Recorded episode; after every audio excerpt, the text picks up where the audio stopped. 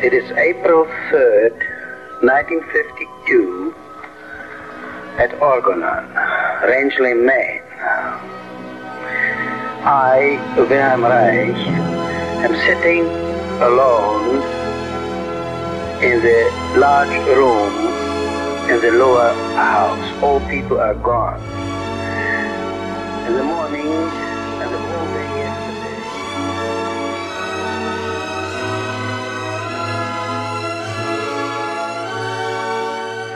Orgon, Haitianos e Haitianas. Aqui é o Felipe Salgado E aqui é a Ellen. e esse é o Terapia Haitiana. Hoje vamos discutir outro tema que é bastante central na obra do Reich e que também gera uma quantidade grande de dúvidas e de mal entendidos na obra dele, que é o conceito da genitalidade. Então a gente vai discutir um pouco de onde que veio esse conceito, um pouco da história disso, desde a psicanálise, como isso aparece na obra do Reich, a importância de nós, os haitianos, né, compreendermos bem esse conceito e como que ele aparece também em outras áreas, como a fisioterapia, e algumas atualizações a respeito disso no mundo de hoje. Para isso, a gente trouxe aqui de novo nossa amiga querida Valquíria, fisioterapeuta, especialista em dor crônica e já a nossa fisioterapeuta haitiana. Bom dia, Valquíria. Bom dia, muito obrigada aí por mais uma vez participar. E vamos lá, Orgon. Orgon. Muito bom. E mais uma vez também aqui com a gente, aqueles que vocês já conhecem a voz, já sabem, porque ele já esteve aqui muitas vezes, nosso querido Guga Souza Silva, que é terapeuta haitiano e professor de formação com muitos anos de experiência. Diz um oi pra galera aí, Guga. Bom dia, galera. Tudo bem? Tudo bem. Muito bom. E fechando a mesa de hoje com essa participação inédita, Carla Belchior, é fisioterapeuta também, com especialização né, em fisioterapia pélvica e uma porção de experiência nessa área. Dá um oi aí pra gente, Carla. Olá, bom dia. Obrigada pelo convite aí, família haitiana.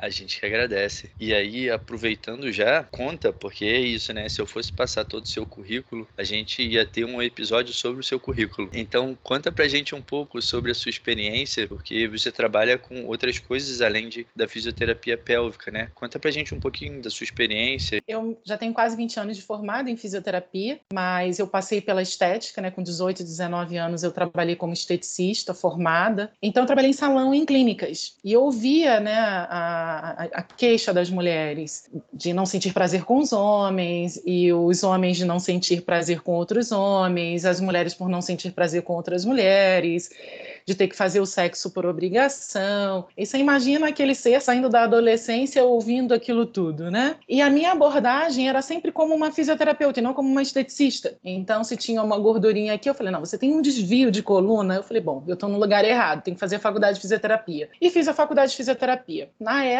era muito difícil encontrar um curso, uma especialização é, em fisioterapia pélvica, ou em saúde da mulher, ou no assoalho pélvico. E as pessoas iam para a França para fazer esse curso. Eu então terminei a minha forma- formação, trabalhei um tempo com neuro, né, infantil, neuro em adulto, ortopedia, aquela história toda do fisioterapeuta que está ali. É, eu já sabia o que eu queria, mas eu não tinha os cursos, eu não tinha dinheiro para fazer o curso que eu, que eu queria, que era de fisioterapia pélvica. E aí, quando surgiu a oportunidade, eu tinha dois, três anos de formada e fui fazer a formação na Pestalozzi, de fisioterapia na saúde da mulher. Fiz a minha formação e nesses dois anos eu fiz cursos com a Elza Baracho, em Minas Gerais, né, em BH. É, eu fiz é, curso de formação em- no método Busquet, em que trabalha a parte de parte visceral, mobilização, manipulação visceral, trabalha também com fáscia. Eu já vinha de um trabalho com o Marcel Benfá, que foi um fisioterapeuta francês que trabalhava com pompagem. Então, já desde a, época, desde a década de 80, o Marcel Benfá já falava de fáscia, assim como a Ida Rolfing, né? E eu catando livros, porque os cursos eram,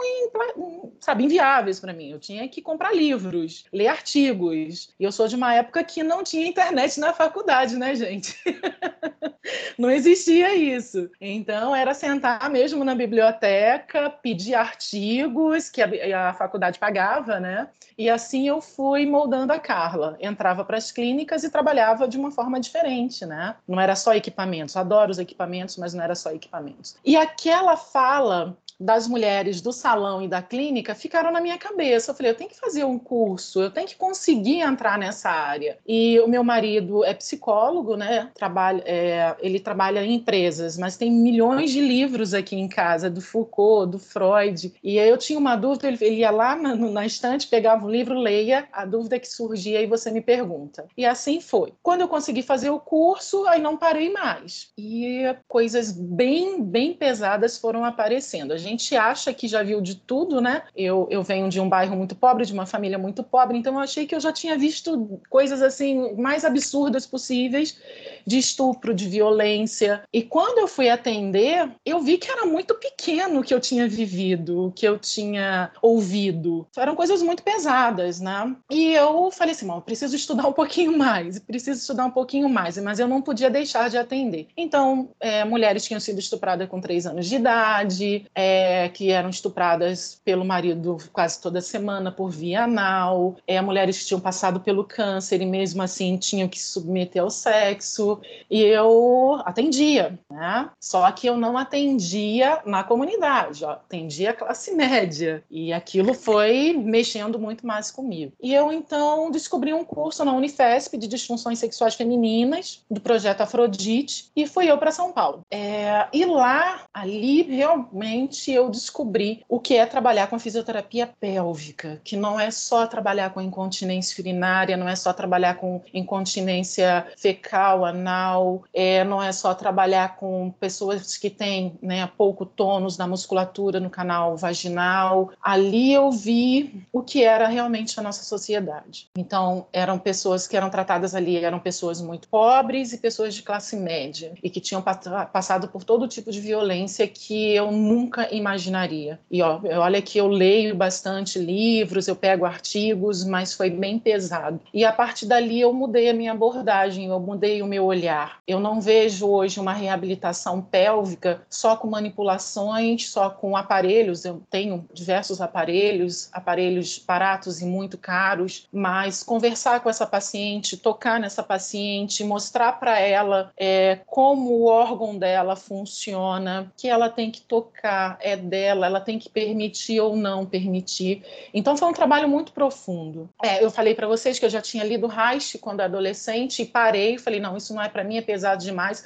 Antes eu tivesse lido, antes eu tivesse procurado ajuda, eu acho que eu teria avançado muito mais no meu trabalho e teria contribuído muito mais com essas mulheres, né? É, então, e a terapia manual é o carro-chefe do meu trabalho hoje, porque é o toque, é o despertar é, é, é, essa sensação nessas mulheres, né? O que é prazer, o que é dor. Elas falam, não, às vezes a dor me leva ao prazer. E eu sempre procuro é atender as pessoas e orientá-las a procurar um psicólogo também, porque senão só a fisioterapia ela não dá conta, porque muitas das vezes a mulher chega com uma leve incontinência urinária e aí o trabalho vai se desenvolvendo e outras coisas vão surgindo, é como o Castanheda falava, né, são as, o, o Reich fala, são as couraças, e aí essas couraças vão saindo e ela muitas das vezes não lembrava do que tinha passado e isso vai vindo à tona e a fisioterapia não dá conta. Então, então, e às vezes a gente sabe quando a pessoa com uma leve incontinência urinária, ela tem um outro fator ali. Então eu peço para procurar um psicólogo, né? Hoje haitiano, porque eu acho que atende muito mais, sabe? Não fica só na superfície, ele vai mesmo como uma cirurgia, vai com bisturi e levanta tudo isso, né? Vai tirando essas couraças.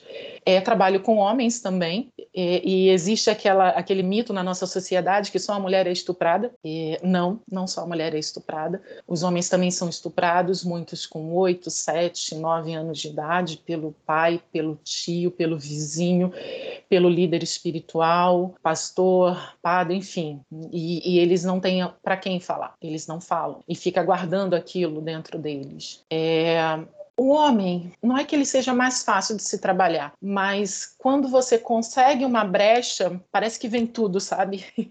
ele se abre por completo, ele faz os exercícios certinhos, é, ele procura mais ajuda, até porque quando ele chega, ele tem um poder aquisitivo também, ele não é bancado por ninguém, pelo menos os meus pacientes. E a mulher, às vezes, depende financeiramente do marido, então, ou a fisioterapia ou a psicologia. E eu falo, vai um pouquinho para psicologia, eu vou conversar conversar com seu psicólogo depois você volta, porque pode ter uma catarse, ela pode não voltar, né? A história é muito pesada. E então é, é isso, meu trabalho, trabalho com idosos, trabalho com pacientes que fizeram a retirada da próstata, mulheres que tiveram câncer ginecológico, tiveram câncer de mama. Eu tenho um número significativo de mulheres que fizeram tiveram câncer de mama e não conseguiram fazer, né, a, o preventivo, porque às vezes o câncer é hormônio dependente e, e elas precisam tomar um bloqueador de estrogênio. E a mucosa vaginal precisa do estrogênio para lubrificar, para ter elasticidade, para ter um tônus. E ela vai atrofiando, vai fechando, perdendo a elasticidade, ficando com secura. A menopausa também causa isso. E ela vai para ginecologista, ah, não, não precisa fazer o preventivo, tá doendo, ah, já tem um tempo que você não apresenta nenhuma infecção, uma inflamação. E às vezes ela tá com HPV quietinho lá dentro, sabe, só esperando o momento propício para ele se desenvolver e aí ele se desenvolve. Ele se desenvolve e quando a gente consegue fazer, né, um trabalho para que a médica tenha acesso a esse colo de útero, ela já está com câncer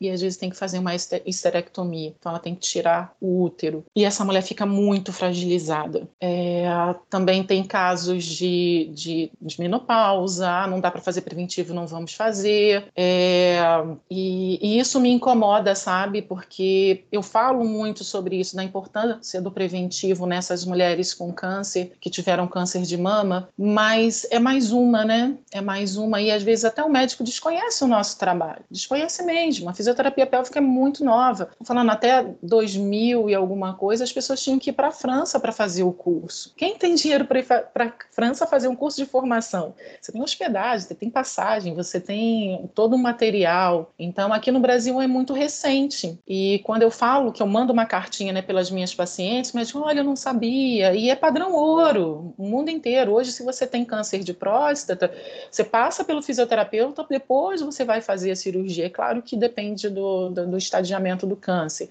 Se você vai fazer uma cirurgia de mama, você tem que ir para a fisioterapia para ver como está a sua amplitude de movimento, para ver se você tem alguma dor, uma dor na cervical, porque senão a gente pode atribuir isso ao pós-cirúrgico, ao tipo de cirurgia que foi feito. E não é, né? Não é mesmo. E, e isso ajuda bastante. Hoje, fora do Brasil, principalmente em alguns países da Europa, nos Estados Unidos também, você não pode fazer uma cirurgia nessas mulheres, por exemplo, de prolapso, que é a queda de algum órgão, né? Então a parte de sustentação de face da musculatura foi rompida por algum motivo.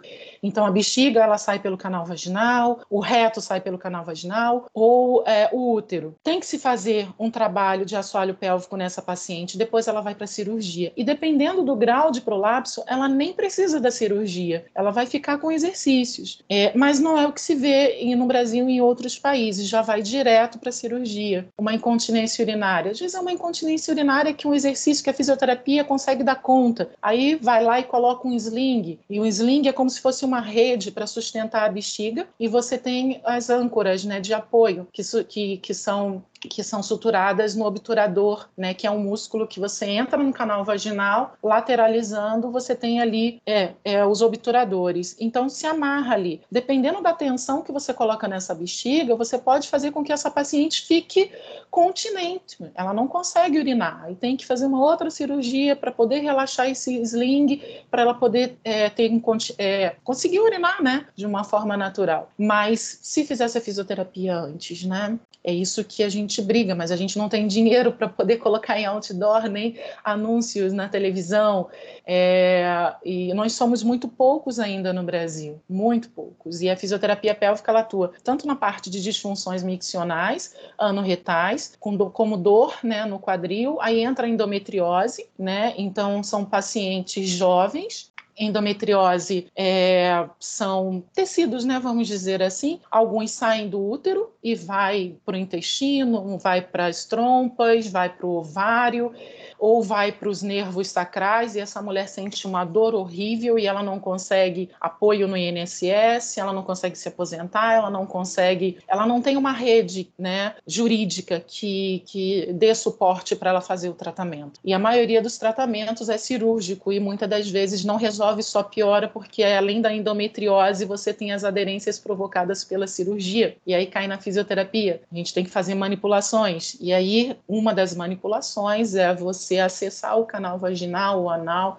fazer movimentos né, para soltar essa musculatura, exercícios respiratórios para poder fazer expansão de tórax e abdômen, porque a gente tem que trabalhar os diafragmas, e é uma fisioterapia que demora, porque a gente está falando de jovens que deveriam estar no mercado de trabalho, mas foram mandadas embora, ou são concursadas, mas não têm o apoio da instituição, elas não podem ficar muito tempo afastadas, e a depressão é inevitável, né? Elas não conseguem casar, e quem casa, às vezes o marido não aguenta, porque é uma mulher que está instável, ela vive com dor, imagina, é uma dor de dente acaba com a gente, imagina um, um, um nervo, né, na, no sacro, imagina um nervo lá dentro do canal vaginal, cheio de, de nódulos, cheio de artefatos, é, e às vezes os analgésicos não dão conta, e essa mulher, ela fica sem amigos, porque ela só fala da dor dela, ela fica sem ter um parceiro, porque ou tem um parceiro ele vai embora, ou o que está também não dá conta, é, e a fisioterapia, às vezes a gente precisa de três vezes por semana, então por mais que você diminua o valor da sessão, às vezes ela não consegue dar conta, e a fisioterapia pélvica tem um custo muito alto, né, que é o material que a gente usa, eu tenho que colocar luva, eu tenho que colocar gel,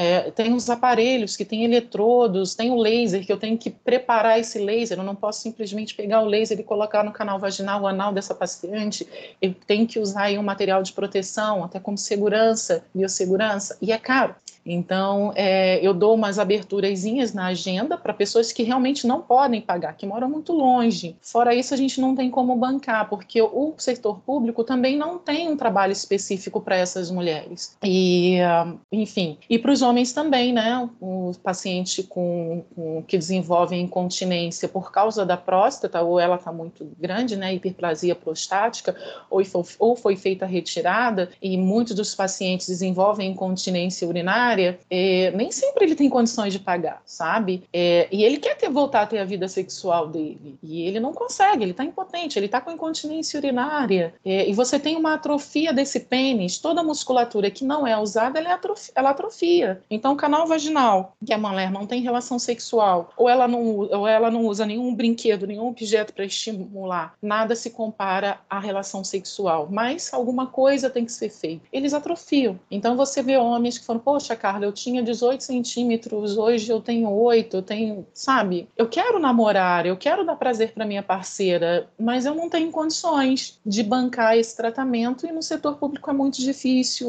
Alguns é mais por alguém está fazendo uma pesquisa de mestrado, doutorado, e aí ele tem que conseguir entrar nessa pesquisa e ele, ele não pode ser diabético, então ele tem é só aquilo, né? Só incontinência urinária. E então é, é um trabalho bem complicado. Eu não trabalho com crianças crianças, mas tem muitas crianças aí com incontinência urinária com a síndrome do levantador do ânus. O que é isso? São espasmos no assoalho pélvico e que essa criança sente muita dor anal. É, não adianta fazer só massagem, não adianta colocar compressas de água quente nessa criança. O trabalho também é de massagem na região. Como eu trabalho sozinha, eu não tenho secretário, eu não tenho ninguém, eu não me arrisco a fazer esse trabalho. É, fiz cursos, mas imagina você tocar numa criança, numa menina ou num menino, no assoalho pélvico desse menino menino, como ele vai interpretar o meu trabalho? A gente está falando de criança de 5, 6, 7 anos de idade. É, eu não dou conta disso, do que pode acontecer depois. Eu não conheço essa mãe, eu não conheço o caráter dessa mãe, então tudo fica muito mais difícil.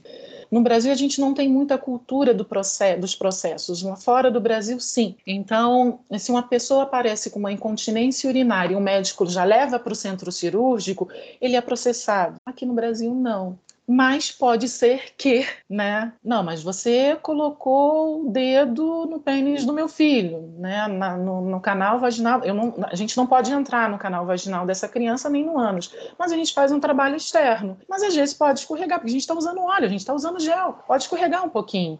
E a gente tem que colocar eletrodos, tem que fazer exercícios. E eu não me sinto à vontade, nem um pouco. Todas, todas as crianças que aparecem, a gente, eu, eu envio para minhas colegas que têm mais experiência e que tem gente com elas, né, trabalhando. É... E uma, quem é essa criança? Quem é essa família, né? Essa criança passou por que condições? O que, que vai acontecer naquela maca? O que vai acontecer dentro do meu consultório quando eu tocar esse assoalho pélvico? O que vai acontecer com essa criança quando eu pedir uma respiração profunda? E se ela é, tiver ali uma, uma emoção muito forte, começar a verbalizar coisas que a mãe não sabia ou que a mãe sabe, mas não pode falar porque ela tem que manter a estrutura familiar. É o que eu mais ouço. Carla, é, eu sei que eu fui estuprada pelo meu tio, mas eu não posso falar. A nossa família é muito unida. Você tem noção do que isso pode acontecer? Ou, Carla, eu falei para minha mãe, eu falei para o meu pai, mas eles me disseram que vão pagar é, fisioterapia, que vão pagar terapia para mim, mas que eu não posso falar para ninguém, porque a nossa família é muito unida, a nossa família tem uma tradição, a nossa família tem uma história, e nenhum amigo pode saber disso. Né? Então, trabalhar com fisioterapia pélvica é muito pesado nesse sentido. A gente não sabe o que o paciente está trazendo ali dentro dele. Né? Aí vocês estão vendo, né? O caminhão de experiência dessa pessoa, quantidade de coisas que ela vive. Obrigado, Carla, trazer isso aí tudo. É, é isso, né? Contar um pouco do seu trabalho, um pouco da sua experiência, necessariamente é entrar nessas questões e muito no que você vive. Me chama a atenção, basicamente, duas coisas. Antes de tudo, eu quero deixar claro aqui para todo mundo que está ouvindo, assim, eu, o Guga, Ellen, somos psicólogos. Nossa formação acadêmica é psicóloga. De um ponto de vista profissional, é, a gente não tem as mesmas prerrogativas que um fisioterapeuta ou que um médico o trabalho que a Carla faz, ela faz porque ela é fisioterapeuta, porque ela tem essa especialização. Isso não funciona dessa maneira para os psicólogos. A questão do toque, a questão de todo esse trabalho genital. E me chama muita atenção nisso tudo que você traz, o quanto que necessariamente, ainda hoje, e aí é, é legal porque você traz a sua experiência pessoal e o quanto que no seu trabalho, que é um trabalho muito mais corporal, muito mais direto na estrutura somática, ainda hoje a gente segue vendo os mesmos elementos que Reich descrevia há 100 anos, que são todos os aspectos da repressão sexual da nossa sociedade, todo o moralismo, todo o conservadorismo presentes nessas manifestações, nessas disfunções, nessa região genital pélvica. Quando você disse, ah, naquela, quando eu era jovem eu li Reich e aquilo não era para mim antes eu tivesse lido. Tem coisas que a gente faz quando é possível. Se não é possível num momento, é possível em outro e beleza, a gente tenta entender isso. Então, assim, já no início, quero te agradecer por esse monte de, de experiência, de informação que você está trazendo aqui para compartilhar. E, e, a ideia agora é a gente ir compondo isso até com a própria concepção de genitalidade do Reich e dentro desse trabalho reichiano. Eu pensei da gente começar voltando um pouco, a Ellen tinha proposto isso também, e aí tem Guga que, que tem bastante informação, bastante conhecimento a respeito disso, que é voltar um pouco lá no Freud, quando o Freud começa a discutir o que, que é a questão da sexualidade, que isso ainda era muito, muito circunscrito a esses aspectos é, genitais.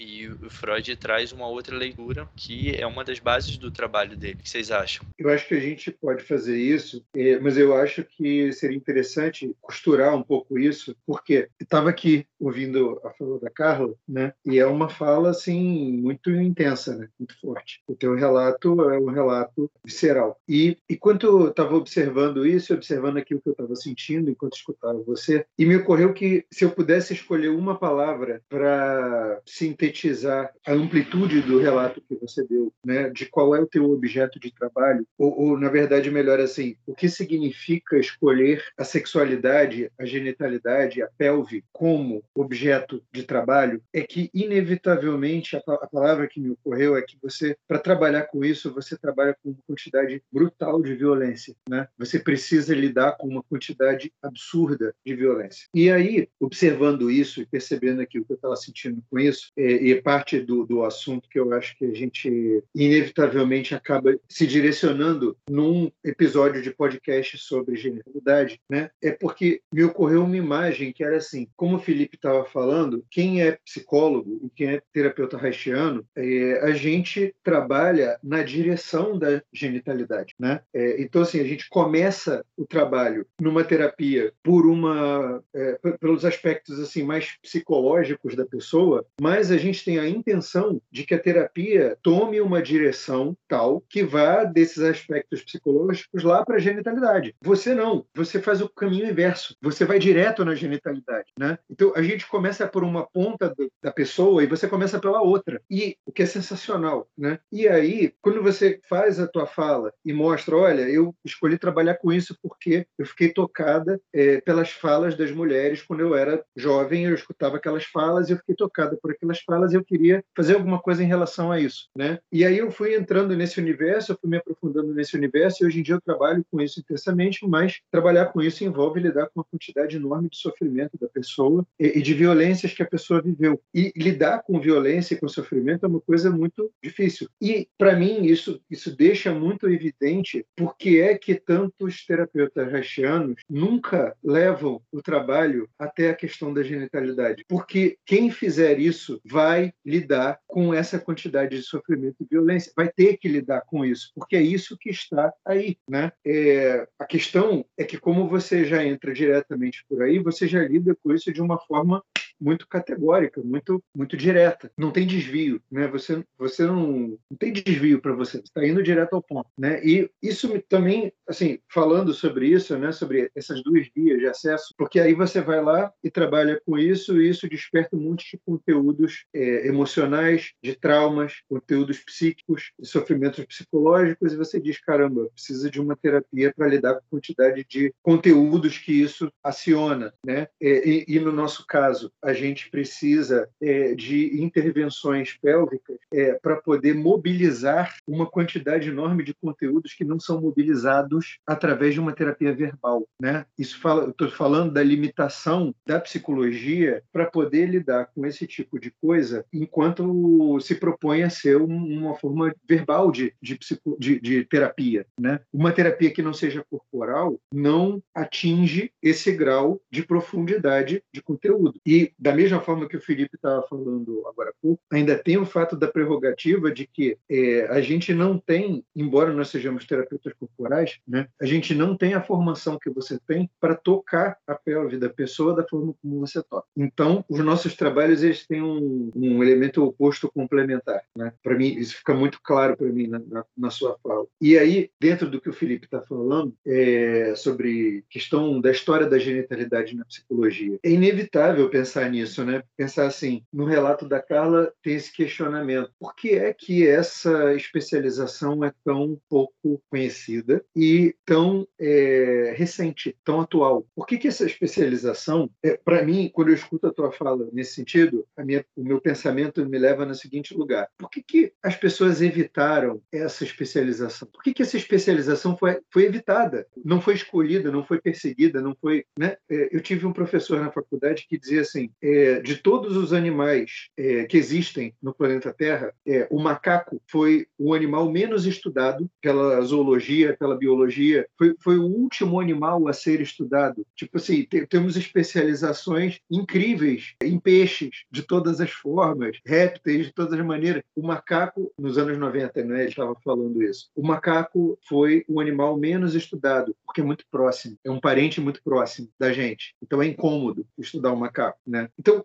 como é que os objetos de como é que os objetos de estudo são? Por que, que determinados objetos de estudo são mais confortáveis do que outros ou, ou são mais fáceis de serem perseguidos do que outros? Esse questionamento, eu acho que ele sempre vai envolver a questão da sexualidade e da genitalidade é, humana, porque é, o assuntozinho chato das pessoas quererem se meter. Quando Freud chegou é, né, na história para discutir as questões da histeria, enfim, quando Freud criou a psicanálise, a psiquiatria que existia naquela época, 1885, eles tinham plena consciência de que a histeria estava vinculada a questões sexuais. Né? Na verdade, há 5 mil anos se tem relatos de histeria, relatos históricos de histeria, né, lá desde o Egito, e há 5 mil anos se sabe claramente que a histeria está relacionada com questões sexuais. Né? Mas em 1885, 1890, quando Freud Freud chegou lá no rolê, apesar das pessoas saberem isso, elas evitavam a medicina, a psiquiatria daquela época, evitava lidar com isso de maneira séria. Então, lidavam com isso, não lidavam com os aspectos sexuais do ponto de vista médico ou de um ponto de vista clínico, mas lidavam é, com os aspectos sexuais da histeria, fazendo piadas sobre os aspectos sexuais da histeria. Então, foi nesse contexto que Freud chegou. E quando Freud começa a trabalhar, é, ele foi obrigado a abrir clínica por questões de do trabalho dele. Na real, é, Freud voltou é, de Paris, ele conseguiu uma bolsa de estudos para estudar em Paris com Charcot. E o Charcot estava fazendo um trabalho lá com hipnose e tratamento de histeria. E aí Freud voltou para Viena e ele tinha que prestar contas da bolsa de estudos dele. E aí ele, ele na prestação de contas, ele fez um relatório que ele apresentou para pro, pro os decanos lá da universidade. E aí o relatório dizia duas coisas complicadas. Primeiro dizia, a histeria é claramente de base sexual, né? Um problema claramente de base sexual. E o segundo problema é que a histeria não era um, uma, um, uma doença, uma neurose exclusivamente feminina, que a histeria também era, também acontecia nos homens e também era masculina. Havia histeria masculina. Essas duas falas, a etiologia sexual da histeria e a existência da histeria masculina, fizeram com que Freud perdesse todas as bolsas de pesquisa da universidade é, e fosse posto meio de lado, meio, foi meio posto para fora é, de todos os ciclos de, de, de, pesquisa, ou seja, meio que, sim, ficou mal visto para caramba. E teve que abrir clínica para se sustentar. E começou a atender para se sustentar. E aí, atendendo, é, aconteceu com ele uma coisa parecida com o que aconteceu com você, que era, ouvindo o relato das pessoas, ficou muito evidente para ele as relações entre traumas sexuais e o desenvolvimento de neuroses de, de etiologia sexual. Ficou muito evidente para ele, ele escreve isso claramente. Ele chega, o, o Freud chega a, a, pensar, ele chega a escrever, na verdade, é, que todas as neuroses eram geradas por algum tipo de abuso sexual, algum tipo de violência sexual. Depois ele volta atrás, é, não, não volta atrás completamente, mas ele reviu essa fala da seguinte maneira: ele entendeu que, se aprofundando nesse estudo, que a fronteira entre fantasias sexuais de violência, violência sexual, é uma fronteira muito tênue é, e que muitas vezes não é possível né, saber o que, que é uma coisa e o que, que é outra, mas que, mesmo assim, as fantasias sexuais que envolviam questões de violência sexuais, elas já eram fruto de um, algum grau de violência. E aí, trabalhando com isso, eu acho que isso levou ele a ampliar a concepção dele do que era sexualidade, é, ampliar essa, é, esse entendimento de uma função sexual é, genital ou relacionada com a vida sexual da pessoa para uma visão mais ampla do que seria isso, que é sexualidade humana é tudo que envolve o prazer, tudo que envolve sistemas de prazer e a capacidade da pessoa de metabolizar prazer, buscar prazer e evitar desprazer. Né? É, existe uma relação, dentro do pensamento de Freud, a busca do prazer ela vem sempre acompanhada da evitação do desprazer. O entendimento entre o equilíbrio entre essas duas forças, ou esses dois movimentos. Aí, quando chegou Reich, Reich chegou 20 anos, mais ou menos, 15, 20 anos depois que Freud já estava lidando com essas questões. E encontrou é, um movimento psicanalítico que estava relativamente estabelecido, estudou Freud profundamente, né, se tornou aluno de Freud, colaborador de Freud. Nesse ponto aí é interessante porque foi início da 1919, 1920, e Reich foi chegar a Freud exatamente por conta da questão da sexologia, que estava sendo negligenciado na faculdade de medicina de Viena, que ele estudava.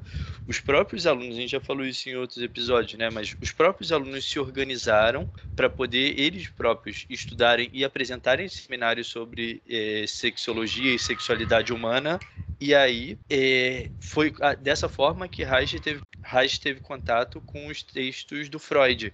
E aí foi lá e encontrou com Freud, né? É, isso é uma, é, uma inclusão sensacional, é, porque, sim, é, o que está tá sendo dito, né? O que, que essa história nos mostra? Que 30 anos depois que Freud apresentou aquele relatório, é, a faculdade de Viena continuava se recusando, a faculdade de, de medicina de Viena continuava se recusando a estudar sexologia. É, então, assim, existe uma consistência na evitação humana desse assunto que é uma coisa assustadora. E é, uma consistência na evitação humana a abordar esse assunto de forma séria, né? Porque abordar esse assunto de forma cômica é, ou pornográfica, não, aí não, nesse aspecto não existe evitação nenhuma. É, né, você comentou do seu contato com os livros de Foucault. Né? Foucault ele é brilhante em mostrar é, como é que a piada e a pornografia, como a transformação da sexualidade em discurso, é um mecanismo esvaziamento da sexualidade propriamente dita. Né? Então, é, a gente vê que a faculdade de Viena continuava evitando esse assunto,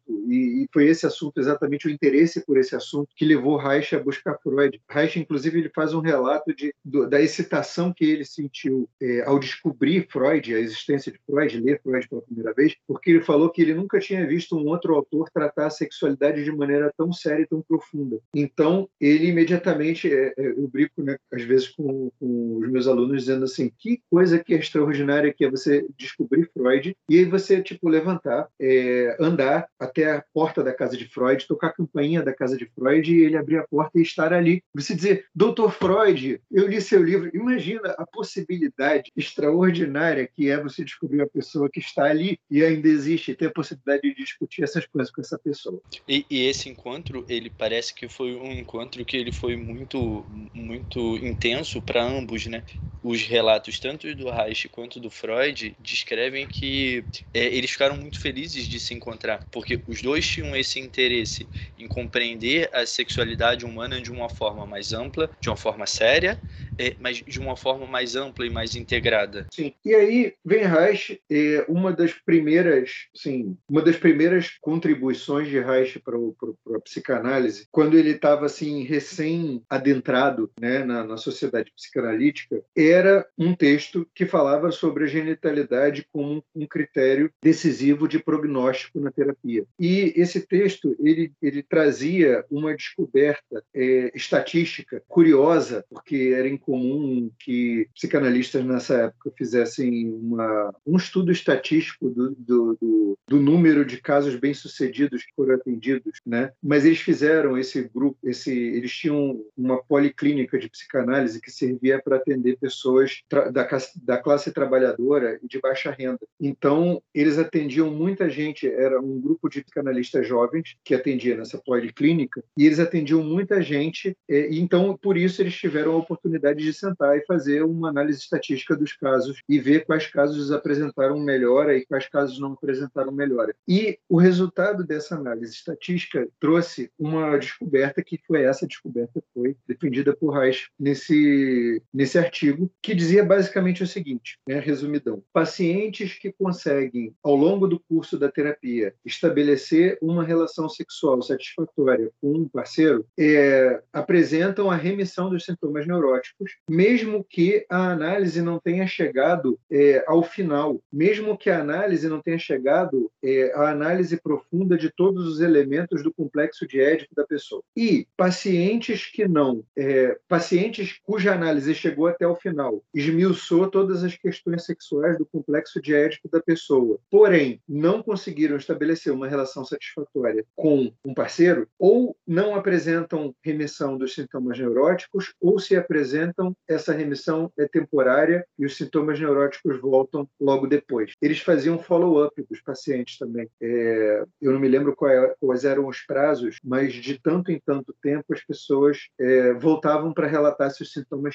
continuavam desaparecidos ou tinham voltado. Seis meses e um ano. Ah, que bom, obrigado. Então, é, esse, esse Reich, é, ele tinha a mente de um cientista. Né? No momento que ele se deparou com isso, ele considerou isso uma evidência científica. Ele falou: não faz sentido perseguir nenhuma outra coisa que não seja isso. Se isso aqui é o valor, se isso aqui é o critério decisivo, né? então vamos entender qual é a melhor maneira de perseguir isso aqui. E assim se iniciou é, aquilo que, durante alguns anos, foi chamado dentro do, da obra de Reich de. É, Reich passou a chamar o trabalho dele de economia sexual sexual. Né? Ele parou de chamar o trabalho dele de psicanálise e começou a chamar o trabalho dele de economia sexual e passou a se nomear como um economista sexual. É, e aí, para quem estiver escutando o podcast, a palavra economia, talvez você já tenha escutado isso em outros episódios do podcast, mas talvez não, porque usar a palavra economia é uma coisa meio estranha, né? Mas economia sexual significa que é o estudo dos investimentos energéticos e dos investimentos pulsionários funcionais sexuais. Então, economia sexual é o estudo daquilo que a pessoa, de como a pessoa investe a energia sexual dela. Investe em quê? Investe de que maneira? Investe quanto? É um estudo quantitativo e qualitativo desses investimentos. Por isso que eles chamam de economia sexual. Né? É, eles pensam na energia sexual como uma energia física, bioelétrica, e não como uma energia mística é, de ordem espiritual ou qualquer coisa filosófica. Né? Reich era alemão, então quando ele fala de energia, ele está falando de energia bioelétrica. E então passaram a trabalhar com energia sexual e com economia sexual. É, isso foi se aprofundando. Isso levou inevitavelmente Reich ao corpo, né? Porque é impossível trabalhar com isso sem trabalhar diretamente no corpo da pessoa. É, e, e, levou Reich diretamente à genitalidade às questões genitais. E levou de tal maneira, é, de, de maneira tão categórica e tão objetiva, que eles foram lá e puseram eletrodos nas mucosas genitais das pessoas para medir as correntes bioelétricas da mucosa. Ou seja, é, ele, ele, lidava com isso de maneira muito concreta. Né? A essa altura do campeonato, já lidava com isso de maneira tão concreta que as questões psicológicas que estavam envolvidas nisso passaram a ser vistas é, não com menos importância, mas como questões secundárias. Né? É, as questões bioelétricas ganharam um, um, uma, um lugar de destaque no palco. E tudo isso levou Reich a produzir uma quantidade enorme de conteúdo sobre esse assunto. É, desde o primeiro artigo lá da genitalidade como critério diagnóstico e de prognóstico da terapia, até o livro da análise do caráter, é, a distinção entre caráter genital e caráter neurótico, que é uma distinção que é completamente mal compreendida pelos haitianos, até os experimentos bioelétricos. É, eu, outro dia, estava conversando com o Felipe é, sobre um, alguma coisa da tese dele, a gente estava tendo uma conversa sobre a tese dele, e eu estava falando para ele que eu tinha me dado conta de que Reich, quando foi fazer os experimentos bioelétricos, ele estava literalmente procurando é, uma forma de, de produzir uma liberação orgástica de massa na população. Né? Que, que a função dos experimentos bioelétricos não era, é, dentro da, da terapia haitiana, as pessoas acreditam que os experimentos bioelétricos eram para entender a sexualidade do indivíduo. Né? É, mas quando você percebe a proximidade entre os experimentos bioelétricos e o trabalho sociológico de Reich, né, lá da Sexpol, é, todo o esforço do, do, trabalho da Sexpol de produzir uma, é, um entendimento sobre a sexualidade dos adolescentes, é, sobre problemas sexuais, sobre doenças sexuais, sobre impotência, é, sobre contraceptivo, é, sobre aborto, sobre é, o direito inalienável ao, ao, prazer e à sexualidade da juventude, né? todo esse trabalho que visava, sim, promover um, um desencoraçamento, ou, ou, pelo menos assim, o fim da repressão sexual nos adolescentes, para gerar um movimento de desencoraçamento social em massa, os experimentos bioelétricos eles estão inseridos nesse desejo dele. Era, peraí, tá bom, não consegui fazer isso através de palestras com milhares de pessoas. Será que eu consigo, através dos experimentos bioelétricos, encontrar uma forma é, que possa ser de, de baixo custo de acesso é, e, e, e, possa ser implementada com uma medida de saúde pública é, para promover a melhoria da capacidade de experimentar prazer genital em todo mundo? Esse era o objetivo verdadeiro dos experimentos bioelétricos. Né? Eu acho que tem uma coisa importante nisso, para voltar um pouco, porque é, a gente está tá voltando a todo momento a, a, questão de que esse é um tema que ele é pouco compreendido, mesmo entre os haitianos, né? E aí, ser pouco compreendido gera é, espaço, né? para outros tipos de questões e lá no, na ponta a gente conhece a, a própria peste emocional, é, que é a distinção entre sexualidade e genitalidade é, para Reich mesmo, né? E a, a, concepção de o que, que é a sexualidade antes, né? Para psicanálise e depois para Reich. Esse livro que você está trazendo o tempo inteiro, que é um livro belíssimo, né? Que são os experimentos bioelétricos.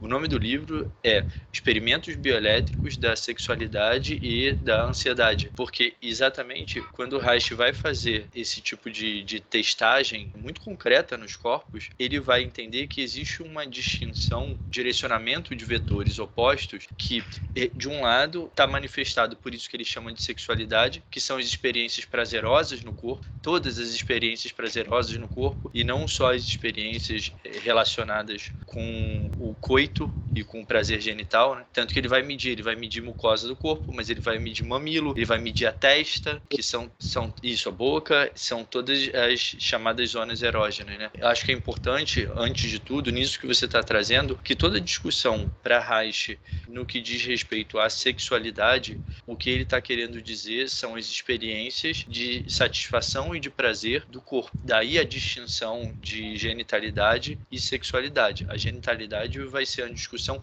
específica da região pélvica e genital do indivíduo. Quanto sexualidade, ele vai estar tá discutindo todos os aspectos que são prazerosos no organismo da pessoa e na vida dela como um todo. Sim, eu acho que é pelo menos até esse ponto, né? Eu acho que depois na obra dele ele inclusive transcende isso. Ele vai a um entendimento energético é, das funções de prazer que não não, não é mais da ordem exclusiva do corpo, né? já é de uma ordem além, está no nível mais profundo do que o nível biológico que são as funções de superposição. Né? É, por exemplo, que é uma coisa muito curiosa, não deveria existir discussão sobre genitalidade na obra de Reich que não passasse por uma discussão sobre a função de superposição. Mas eu nunca vejo discussões sobre genitalidade chegarem, sequer chegarem até aí. Muitas vezes não tem nem a discussão da genitalidade, né? Não, não, não tem. Eu, eu, eu só acho assim, o que eu imagino é, já que a gente fez essa trajetória histórica, né, é, eu acho que já deu da trajetória histórica, é, já foi suficiente, talvez seria interessante falar um pouco sobre a diferença entre caráter genital e caráter neurótico, é, e aí depois seguir com outras,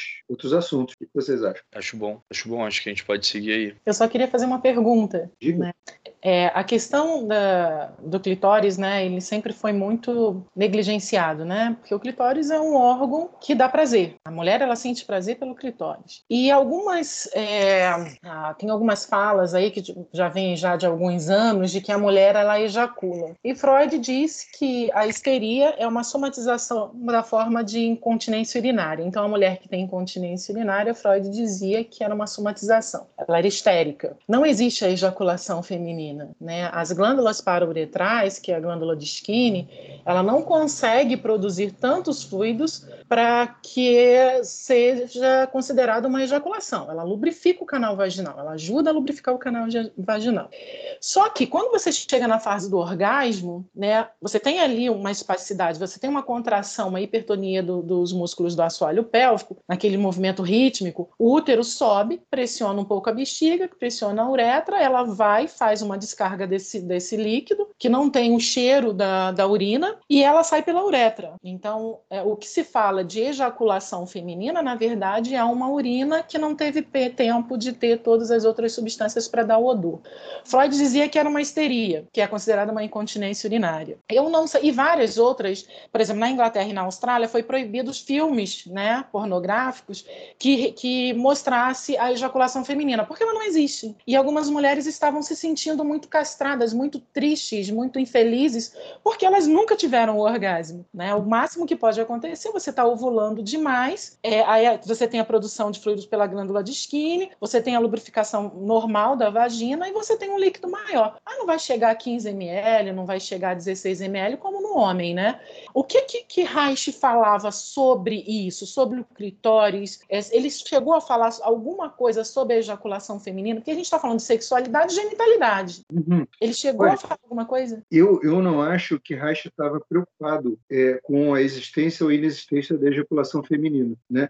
Eu, eu adorei a sua explicação sobre a questão da ejaculação feminina, porque ela deixa muito claro que a ejaculação feminina, como ela é divulgada hoje em dia, ela é um fetiche. Né? E, e quando Freud fala de uma associação entre isso e a histeria, é, na verdade, o que eu entendo que ele está falando é de um fetiche. E o que, que significa um fetiche? Né? O fetiche é, ele, ele cumpre uma função é, de desvio de excitação sexual para uma prática ou para um objeto é, que não tem uma finalidade especificamente prazerosa, mas a essa coisa é atribuída uma finalidade. Eu, é, no, no, no, no, meu trabalho de conclusão de curso na faculdade, há, sei lá, 20 anos atrás, eu estudei um bocado sobre pornografia e sobre a função da pornografia na sociedade, né, o desenvolvimento da pornografia, a função da pornografia. A pornografia ela tem uma função muito.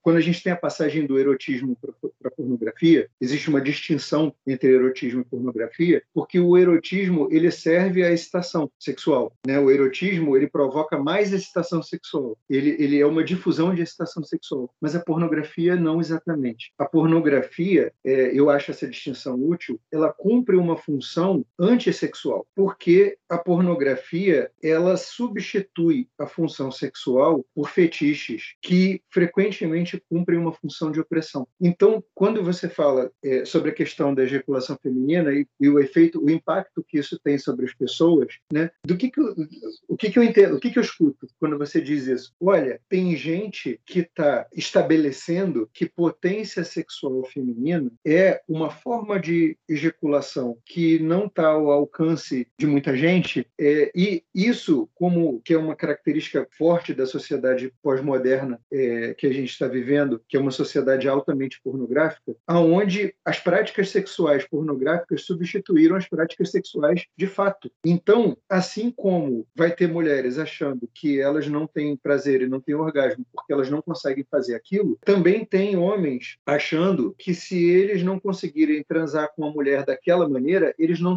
não estão transando, que transar é aquilo. Ou seja, o tipo de, de, de sexo que está acontecendo na pornografia hoje em dia, ele, por exemplo, ele é impossível sem aditivos químicos.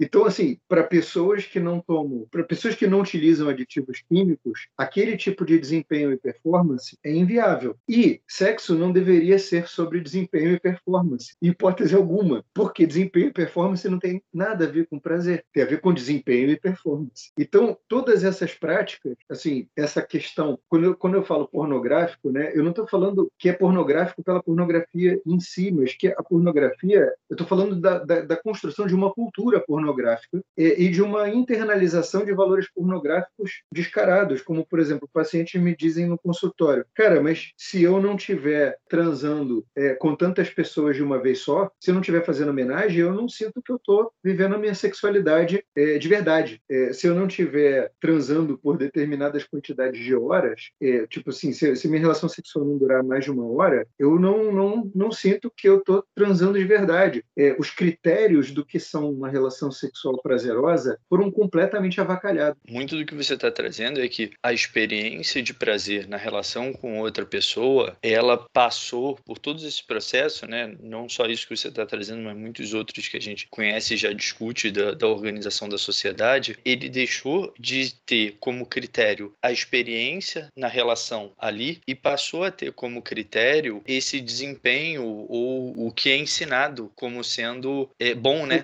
Como sendo certo, né? Sim, é, uma, uma coisa que me chamou a atenção, uma, uma mudança social importante que me chamou a atenção nos últimos anos é a seguinte: é, até antes da internet, a pornografia ela era de consumo muito mais masculino do que feminino, né? Pornografia, por exemplo, você ir na videolocadora e alugar um vídeo pornô era uma prática muito mais comum entre homens do que entre mulheres. Então, o, o, o imaginário masculino é, ele estava muito mais permeado por imagens pornográficas e desempenhos pornográficos, embora os filmes pornô pré-internet é, eles fossem basicamente pessoas transando, é, sem muitas alterações disso, tinha lá os fetiches e tal, mas assim a, a coisa era toda muito natural, né? É, quando com a entrada da internet, a internet ela promoveu uma espécie de generalização da pornografia e a pornografia se tornou acessível a todo mundo. E aí eu acompanhei na minha clínica essa mudança, que era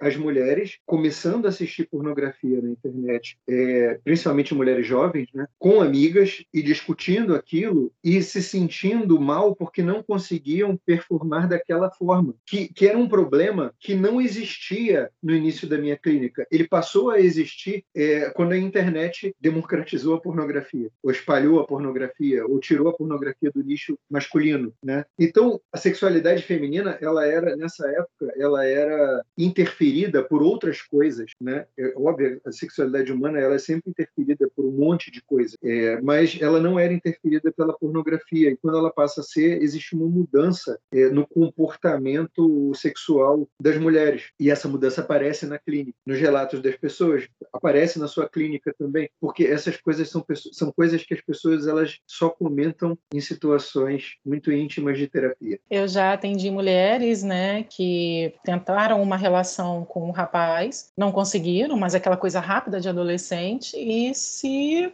se descobriram lésbicas, né? Não, sempre foi homossexual, sempre foi homossexual e veio para mim porque não conseguiu introduzir um objeto com a parceira. E depois de um trabalho, ela falou assim: "Carla, eu me permiti transar com um rapaz e achei maravilhoso. Eu nunca fui lésbica". E aí vem aqueles conflitos, né? Eu falei assim: "Mas a gente está falando de sexualidade, a gente está falando de sexo. Não interessa se você fez com um rapaz ou com uma menina. Você não sentiu prazer com uma menina? Não foi possível naquele momento, né, o sexo com uma menina?" Agora você está experimentando com o menino. Você não pode negar o seu passado, você não pode negar essa experiência, porque ela entra numa crise muito grande, Augusto. Uhum. Na verdade, eu tinha um vaginismo, eu tinha uma dificuldade de penetração e achei que por conta disso eu era lésbica. Aí o menino que tem dispareunia, porque o homem também tem dor na cabeça da, da, do, do pênis, né? Tem uma hipersensibilidade. Aí eu não consegui penetrar na minha namorada, então eu achei que eu era homossexual. E comecei a me relacionar com outros rapazes. E depois do tratamento, eu vi que é muito bom transar com mulher. O que que eu fiz comigo? Eu falei assim, você se permitiu.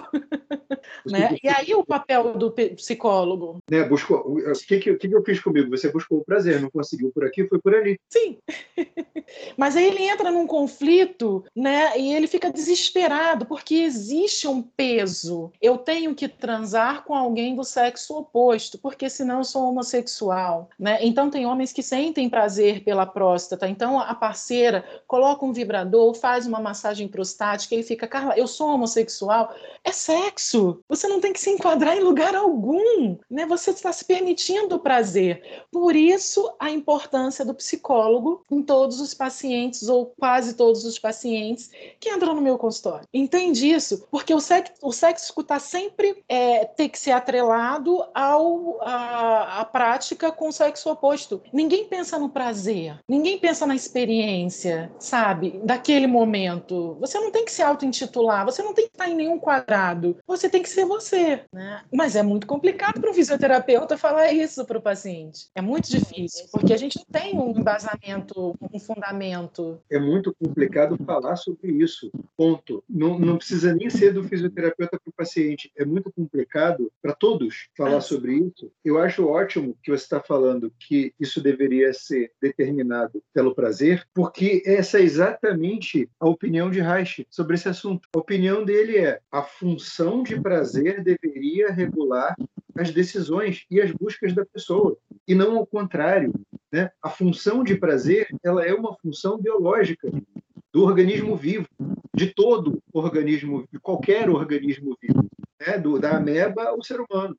Então, a função de prazer, ela, ela deveria determinar a direção das coisas e não uma função moral ou uma função é, categorizadora ou uma função médica ou uma função psicológica ou qualquer outra função que não fosse a própria função de prazer. Se a gente pudesse resumir é, a obra de Reich, a me, primeira metade da obra de Reich, é, em uma frase, seria essa, né? É, o prazer deveria governar a direção do movimento da vida da pessoa. Eu ouvindo vocês falando, eu não quis interromper porque estava sendo uma aula né?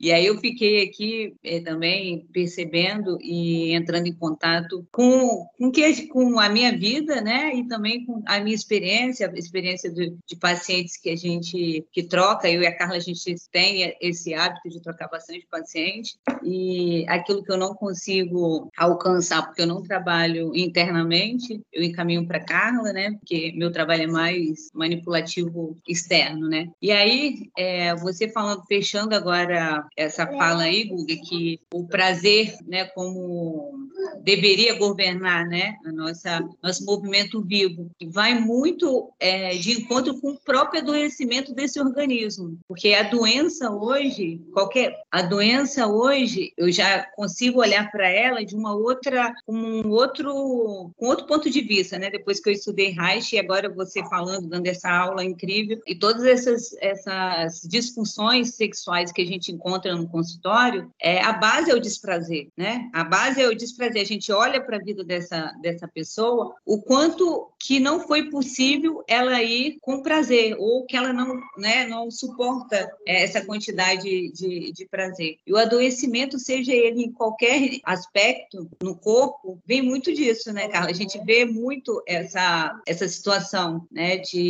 de ser esse, esse, esse desprazer vivido no corpo, né? Quando a gente não consegue dar conta de viver esse prazer de uma forma, seja ela genital, sexual, porque é isso, a sexualidade passa por, por, por essa questão de, de, do prazer, né, em si. E a gente, na forma de agora adulto, ela acaba na direção né, da energia hoje que eu entendo um pouco melhor, ela é descarregada no, nesse órgão, nesse sétimo segmento, que a gente tanto é, encontra, seja ela qual for dor que a gente encontra no consultório, seja ela na genital ou não, hoje a gente consegue perceber é, o quanto esse sétimo segmento conversa com os outros, né? E isso tem a ver com a direção dessa, dessa carga, né, de energética bioelétrica, né, que é, Reich fala é, no corpo. E todas essas tensões, essas contrações que a gente vai encontrando quando a gente toca no corpo, a gente começa a entender, né, Carla? Agora você no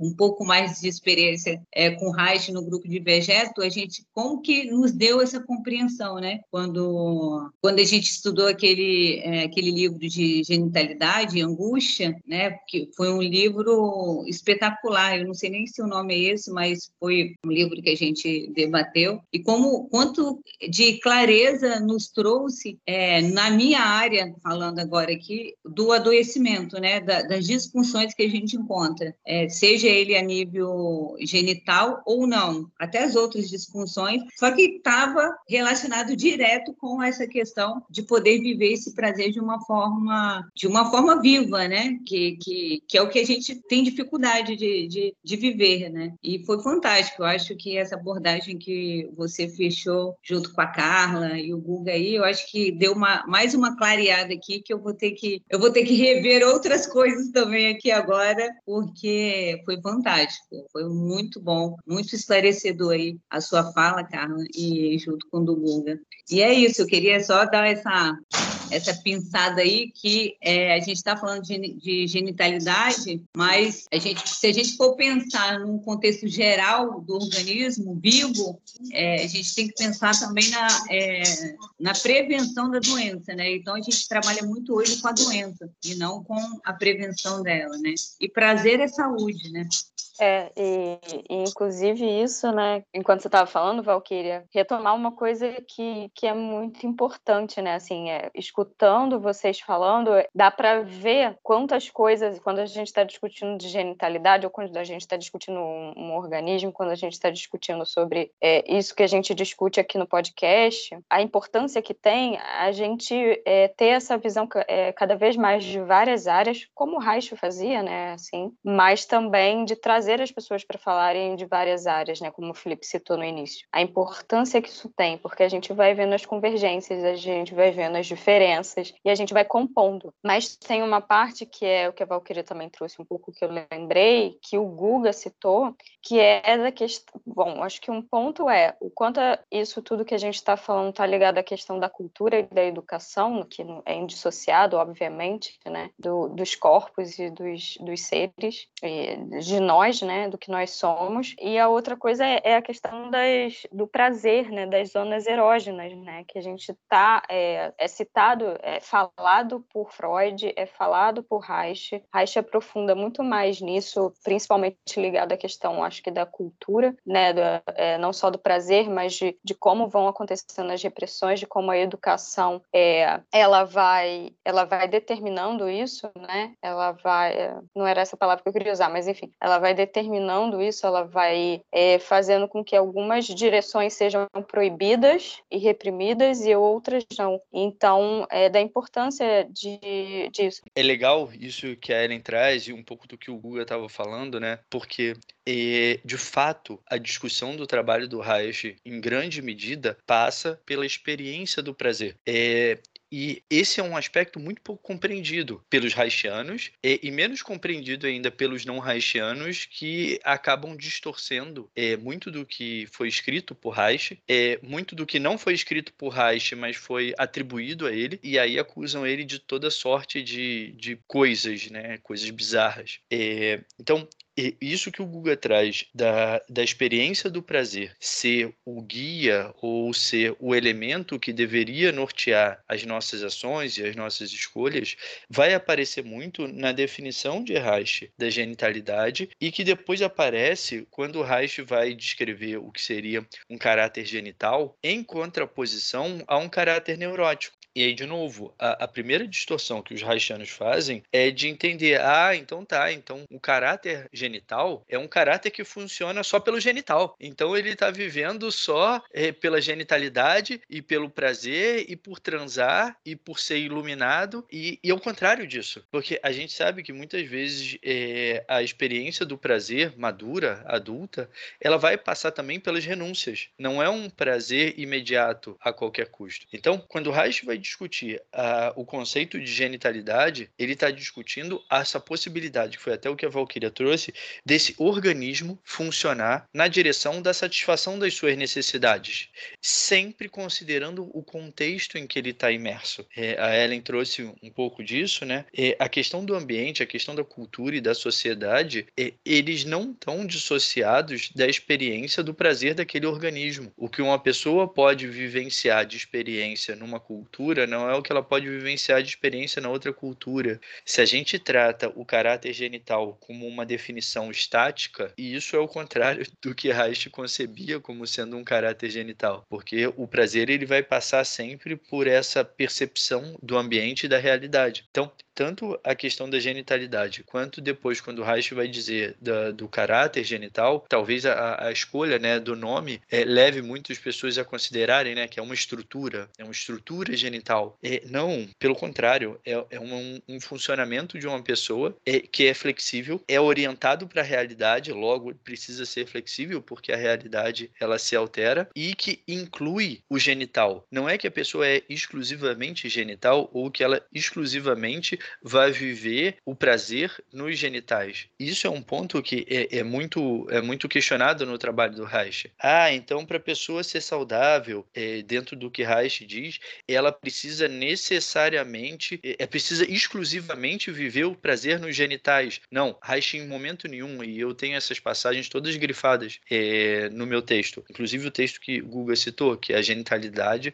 do ponto de vista do prognóstico da terapia, e o, o capítulo seguinte seguinte desse mesmo livro, que são as observações complementares sobre o significado terapêutico da libido genital. Reich diz que é, dentro da, daqueles pacientes que ele tratava e que ele percebia que o sofrimento diminuía e os sintomas neuróticos desapareciam, é que eles viviam a experiência genital. Ele não diz que viviam exclusivamente a experiência genital. É o que ele diz que esses pacientes viviam a experiência genital para fazer um contraste com os pacientes ou com esses mesmos pacientes que antes não viviam experiência genital. Então essa experiência era sentida em outras partes do corpo, um pouco do que a Carla traz também, né? Então a experiência das pessoas muitas vezes ela fica é, restrita ao não genital, por todas as questões da nossa cultura, por todas as questões do nosso desenvolvimento. Então a discussão de Reich da genitalidade não é de forma alguma excludente de todos os outros aspectos do, do organismo, da sexualidade sexualidade do prazer. O que ele está querendo é incluir esse aspecto também, é, é, porque senão vira o que muitas vezes acusam, né, uma ortopedia da sexualidade e que Reich propõe a forma certa de se transar. Reich em momento nenhum propõe isso. O que ele diz é que é, existem determinadas formas que vão gerar prazer. E a Carla trouxe isso muito bem com os exemplos que hoje também aparecem muitas vezes os questionamentos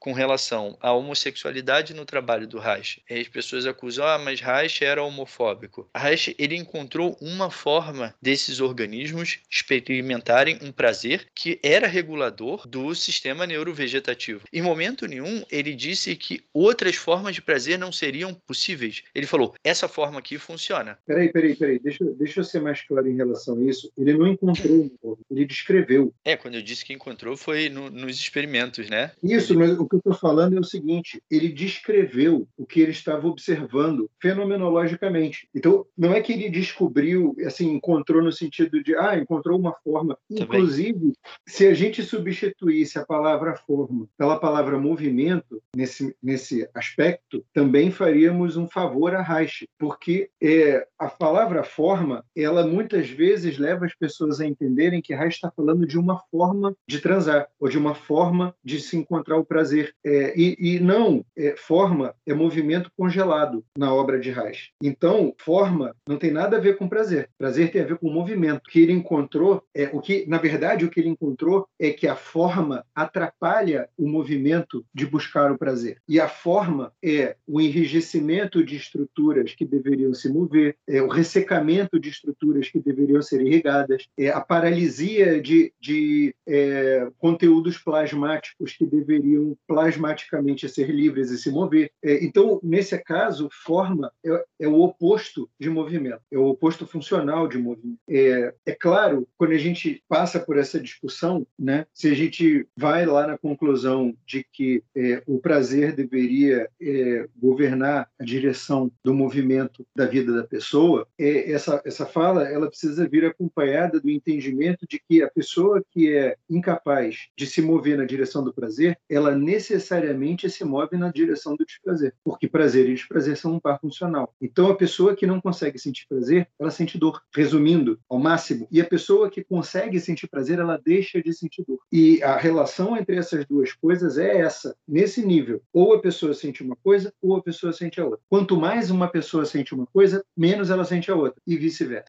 E, e, isso não é metafísico, né, Guga? Isso não é filosófico. A gente não está falando isso de um ponto de vista psicológico. Reich, ele começou esse estudo lá em 1930 é, com experimentos bioelétricos e ele de novo né ele encontrou no sentido de que é, é, a, o resultado dessas pesquisas e dos experimentos dele com os organismos vivos inclusive com pessoas com seres humanos é, a conclusão foi essa. Quando o organismo pode se mover e se mover na direção do prazer é, ele não vai ficar paralisado ou não vai se mover na direção da dor. Então isso é muito concreto. Uh, bom, é enfim. Eu, eu, iria além disso, eu diria o seguinte: a incapacidade se, do organismo de se mover na direção do prazer é experimentada pelo organismo como dor. Como vocês estavam falando aí, o que para mim é algo muito mais simples, assim, eu acho que se a gente lembrar lá de análise do caráter, né, do que Reich escreve, e depois eu acho que ele vai é, tendo, uh, aplicando, como que é aplicando a mesma lógica, né, no, no avançar dos estudos dele né? Mas é assim, como é que esse corpo se movimenta, ou melhor, como é que esse corpo faz para né, é, ir em direção e ir uma direção como se fosse contra, né, o prazer, porque existe esse aspecto, né, que o, o Hugo traz que o Reich ele via as coisas, ele descrevia o que ele via, né? Ele estava numa sociedade, ele atendia as pessoas e ele via aquilo ali, ele constatava que as pessoas eram neuróticas, vamos usar esse nome, né? Como que era isso? Como que isso funcionava em cada corpo? Como que isso funcionava né, na sociedade? E ele foi vendo isso. Então a pergunta era como que esse, é, a pergunta para mim funciona assim, né? Como que esse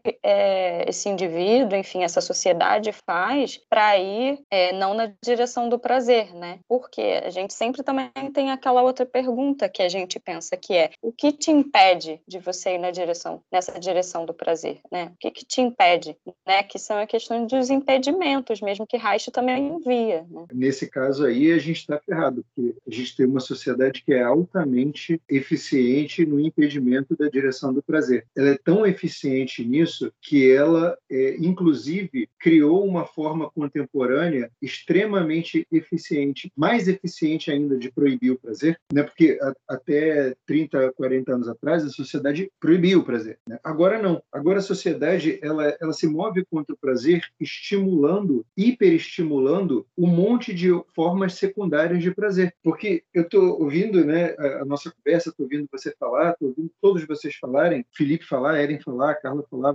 Valquíria falar, e pensando assim, quem está em casa está ouvindo assim, mas como assim a pessoa não se move em direção ao prazer? Então, peraí, se eu quiser tomar um ovo maltine, é, milkshake de ovo maltine, eu não estou me movendo em direção ao prazer? Se eu passo 12 horas jogando, eu não estou me movendo na direção do prazer? Como assim a sociedade não valoriza prazer?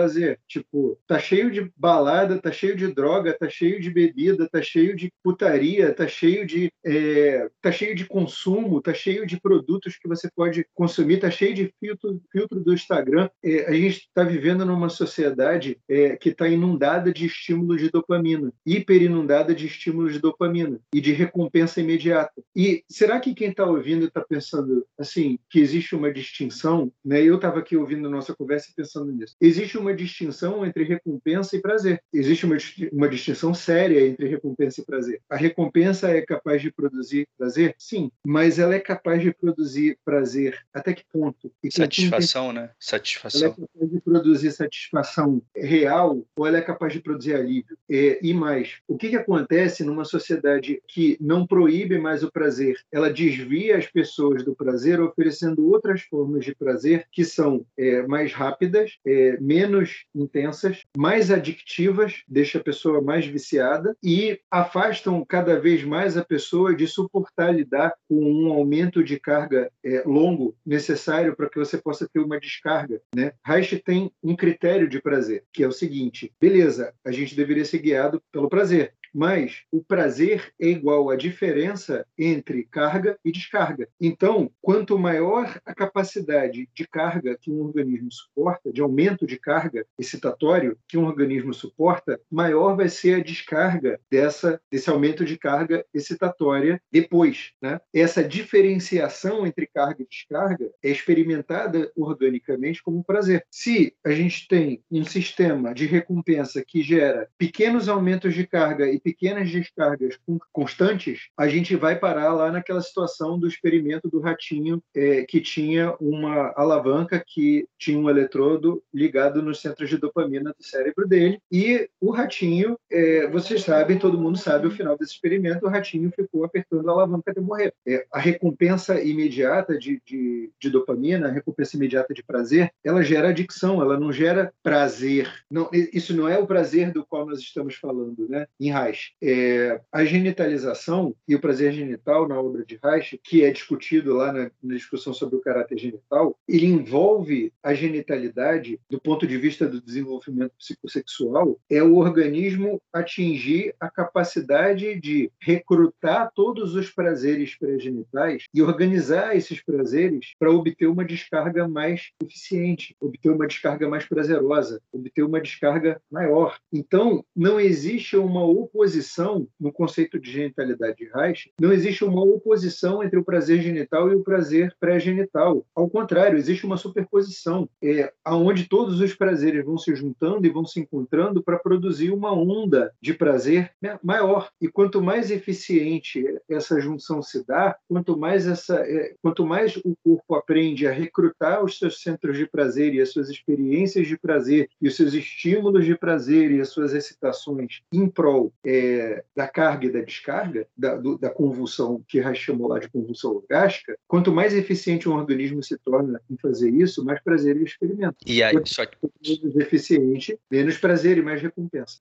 Isso. Tem um elemento que junta com o episódio da semana passada, que para que isso ocorra dessa forma, um pouco do que a gente estava falando aqui também antes, esse organismo ele precisa ser capaz de experimentar o que Reich chamava também do processo de autorregulação ou seja, esse organismo ele precisa ser capaz de perceber, de sentir e de experimentar aquilo que vai ser mais funcional para ele é, em todos os aspectos. E quando a gente fala com relação à descarga é, orgástica e a experiência do prazer também. Caso contrário, entra no que a gente estava dizendo, que é esse prazer e essa experiência ela ser atravessada por conceitos e ideologias e estereótipos que vêm de fora que são sociais, que dizem respeito aos elementos do capitalismo, que dizem respeito a uma ideia narcísica de performance ou de o que, que você é bom. Então, para poder viver dessa maneira, para a experiência poder ser pautada pelo prazer, esse organismo ele precisa estar tá sendo capaz de perceber nele o que é prazeroso. É, senão ele vai tentar. Ele precisa recuperar a função de autorregulação. Isso. A função de autorregulação ela é biológica. Todo organismo vivo é autorregulado, menos o ser humano. Né? O ser humano é um organismo heterorregulado. Ele é regulado de fora para dentro, né? pela cultura, pela sociedade, pela educação, pelos estímulos e pelas recompensas. Então, isso tira, e pelos traumas, e pelas dores, e pelas violências. Né? Vamos incluir isso na, na equação. Isso faz com que o organismo perca a capacidade de autorregulação e passe a ser heterorregulado. E um organismo heterorregulado, ele sempre vai buscar a heterorregulação, ele sempre vai buscar ele sempre vai buscar é, respostas fora, ele sempre vai buscar salvações é, ou lutas ou coisas é, fora, porque ele é heterorregulado, ele perdeu a capacidade de buscar dentro dele mesmo a autorregulação. Então, todo organismo vivo que é autorregulado, que não é o ser humano, ele, ele se move na direção do prazer, sempre, até a morte, né? do nascimento até a morte. Todo organismo vivo respeita essa lei da vida. É, o ser humano é o único organismo vivo que treta com essa lei da vida. Argumenta, treta, briga, discorda, tem outras opiniões a respeito disso. Nesse sentido, é, né, eu, eu sempre achei o conceito de autorregulação o, o, o conceito mais importante da obra de Reich. Eu acho o conceito de autorregulação mais importante do que o conceito de genitalidade, mais importante do que o conceito de potência orgástica, mais importante do que o conceito de encoraçamento, todos eles, porque basicamente o conceito de autorregulação ele independe de todos esses outros, né? Tipo, o conceito de autorregulação ele precede, a autorregulação precede todas essas coisas. Se estivéssemos vivendo em autorregulação, a gente não precisaria nem ter essa discussão, não existiria podcast, não existiria tablet, é, a gente não estaria aqui quebrando as nossas cabeças para entender como melhorar essa situação que a gente vive, né? Isso não seria necessário, não haveria sofrimento e violência da maneira como existe. Eu acho que se, se a gente fosse discutir a questão do que é um caráter genital e um caráter neurótico da forma mais simples possível, seria assim, do ponto de vista de Reich. O caráter genital não é uma estrutura de caráter. O caráter genital é uma função. Uma função que pode ser alcançada por qualquer estrutura de caráter que obtenha a capacidade de experimentar o prazer com menos defesas possíveis contra o prazer. O caráter neurótico é o caráter que tem uma estrutura e essa estrutura absorve grande parte da energia sexual da pessoa e torna esse organismo impossibilitado de viver uma experiência de prazer sexual sem defesas, porque a energia necessária para isso está consumida e ocupada para manter a estrutura neurótica de funcionamento do caráter. Então, basicamente, caráter genital não é uma estrutura, ele é um funcionamento de liberação do compromisso da energia com a manutenção da neurose da pessoa. Na medida, e, e isso não é uma coisa categórica, ou seja, quanto mais energia disponível, maior o prazer. Você não precisa ter toda. O caráter genital ele não é um lugar mitológico onde toda a energia do organismo está liberada e disponível para o prazer. Não. Quanto mais energia é disponível para isso, quanto menos energia sequestrada pela estrutura e pelo encoraçamento, maior as funções, ativação de funções genitalizadas. Quanto menor, quanto menos energia disponível para isso, menor a ativação de funções genitalizadas. E é isso. Falando da ativação de uma função genitalizada versus ativação de uma função neurótica. Então, ativação da função da, do interesse, da busca pelo prazer, do movimento na direção do prazer, versus ativação de uma função da evitação, da fuga e do repúdio ao prazer. Talvez essa seja a forma mais simples é, que, que isso possa ser descrito, para não entrar numa descrição é, de comportamentos, de características, que eu acho que é uma discussão é, que tem a sua importância, mas ela também colabora muito para o entendimento errado. Porque aí, é, dessa discussão sempre vem, ah, mas então tal funcionamento é genital? Ah, então tal atitude é genital? Tal coisa é genital? Gente, isso não me interessa. Isso não interessava para Reich. Não é isso, não se trata disso. Quem está discutindo isso dessa maneira não entendeu. A função de busca do prazer, ela é involuntária. A função de busca de prazer que Reich está descrevendo, a função de busca de prazer genital é involuntária. Ela não é voluntária, não é decisão de tomar um ovo maltine, não é decisão de sentar para jogar um jogo. Não é a busca, ah, eu estou precisando sentir um prazer hoje, vou sair ali, vou comer um sushi, né? O que Reich está falando é de uma busca de prazer que é involuntária. É, é num momento aonde se desliga o ego, se desliga os impulsos voluntários, se desliga o controle sobre as, as próprias ações e o corpo se move sozinho. E o corpo que se move sozinho em direção ao prazer, né, sem o ego, sem o pensamento, sem ideologia, sem racionalidade, sem o neocorte, o corpo que se move sozinho em direção ao prazer, ele se move para onde ele quiser, dane-se, danem-se todos vocês. Ele se move para onde ele quiser.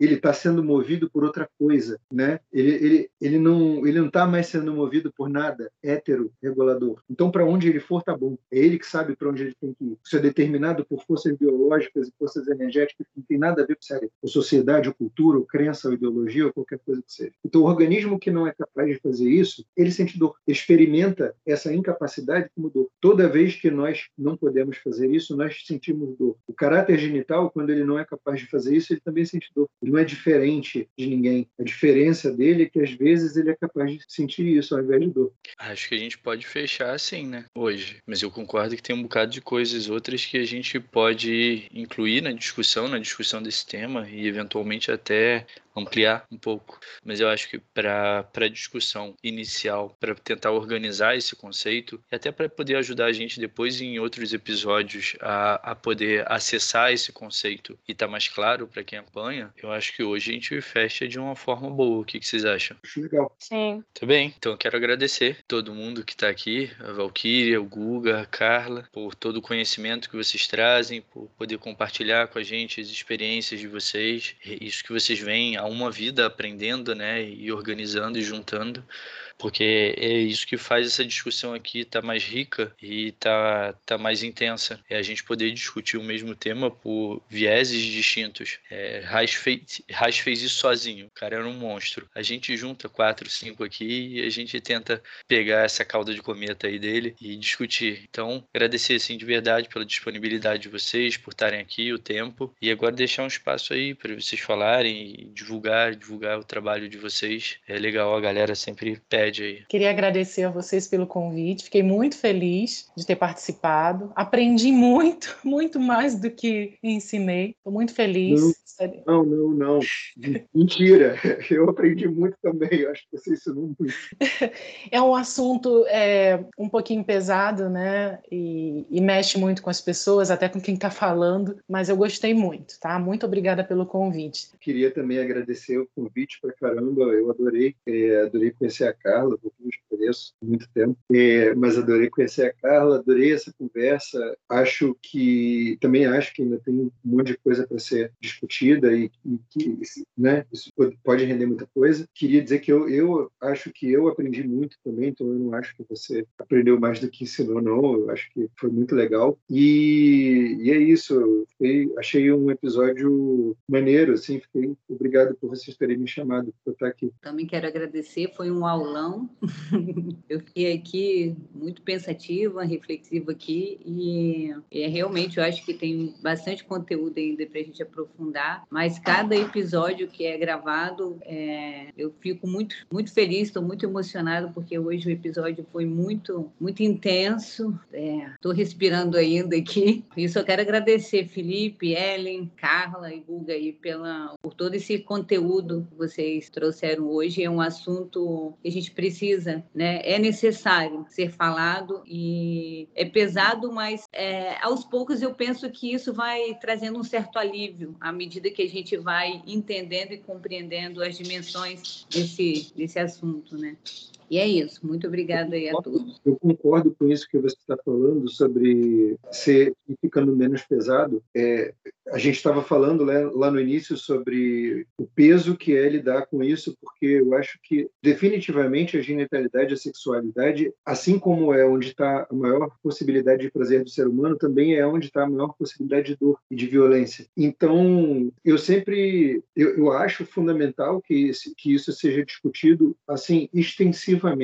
Acho que isso precisa ser mais discutido do que estruturas de caráter, bloqueios, é, conceitos psicológicos e tudo isso, sempre, inclusive porque a gente precisa que todas as pessoas é, se sintam estimuladas a caminhar na direção de lidar com isso e de mexer com isso, é, porque todo o peso que está envolvido nisso, ele pode ser diminuído incrivelmente quando ele é distribuído entre um grupo de pessoas.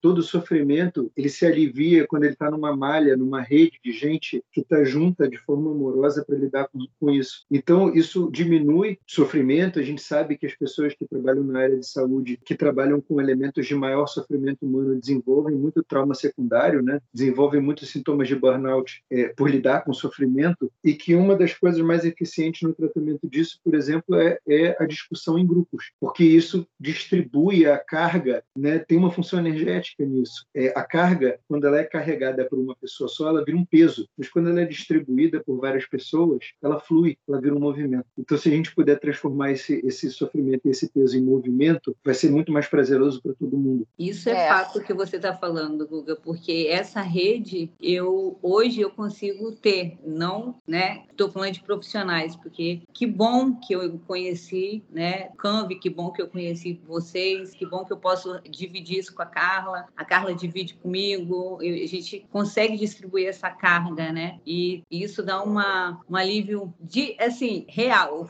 É real, é real. Distribuir é movimentar, é transformar a energia estática em energia em movimento. É, gente, eu quero agradecer muito, mas assim, foi sensacional a discussão. Eu aprendi muito. Tudo que foi falado, eu acho que só deixa algumas outras questões, né, pra gente voltar a falar, que eu acho que também são importantes. Mas assim, eu acho que o episódio de hoje teve uma potência, assim, uma me produziu uma sensação de, de, felicidade mesmo, assim, sabe? De poder discutir coisas tão profundas, tão importantes, mas tão difíceis e poder compartilhar isso com vocês. Então, eu só tenho a agradecer mais uma vez e até a próxima, né? Valeu, gente. Beijo, beijo. beijo. Obrigada. Tchau. Beijo, tchau, tchau.